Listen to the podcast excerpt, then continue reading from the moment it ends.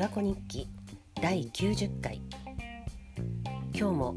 夏空の下琵琶湖が青く輝いています。今朝はスズメ以外の鳥が何種類もやってきました。一度は鳩が窓に激突しそうになってびっくりしたんですけど蝶もたくさん飛んでいます。でもとっても暑いですね。昨日はシリアの方が日本に来る際のビザの話をしたんですけど私も海外に行った際にビザでちょっとしたトラブルを経験したことがあります。まずフランスに留学した時1980年代の最後で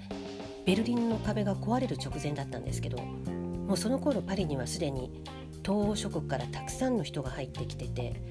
まあ、それ以外にもフランスの旧植民地だったアフリカの国とかトルコとかもういろんな国から人が集まってました。で私は留学生なので期間限定なんですけど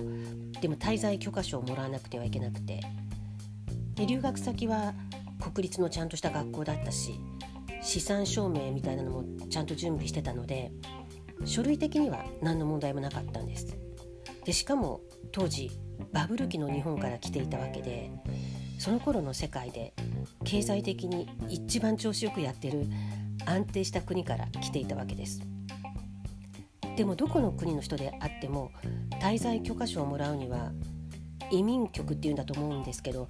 そこで健康診断を受けないといけないんですね。でも滞在許可証をもらってた友達から聞いてはいたんですけど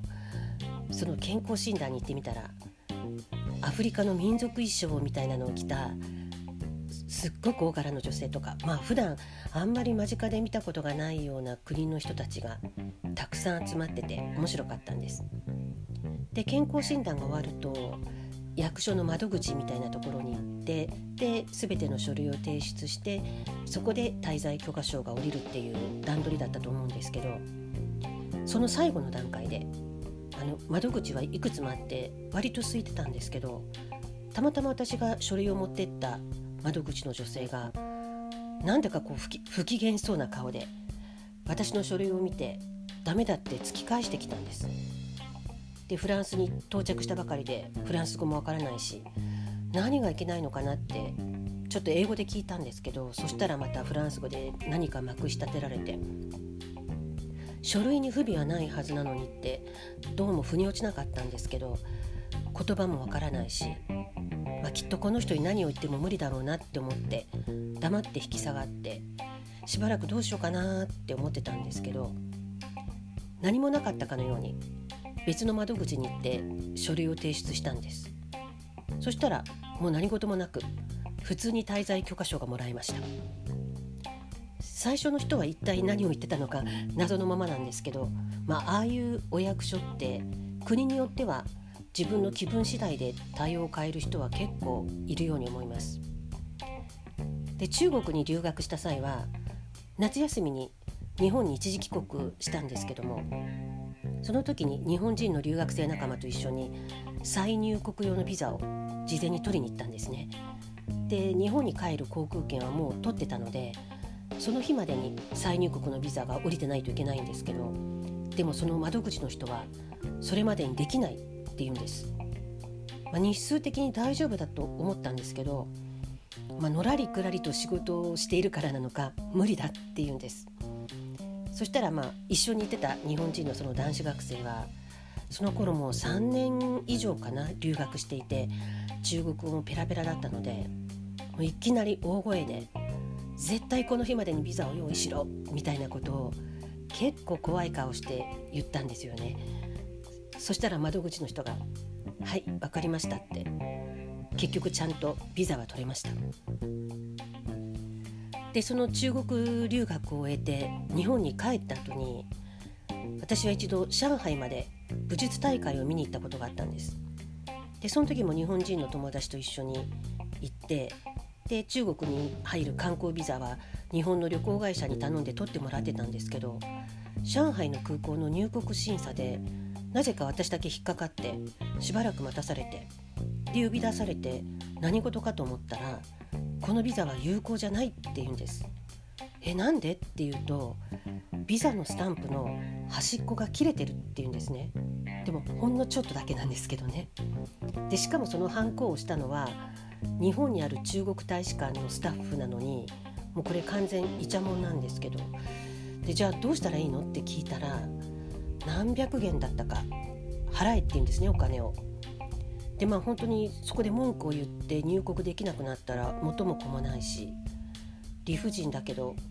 お金を払って入国させてもらいました、まあ、不正はね嫌いだし絶対許しちゃいけない不正もあるとは思うんですけど中国はいろんな意味で何でもありの国でしたから何が一番大切か優先順位をつけて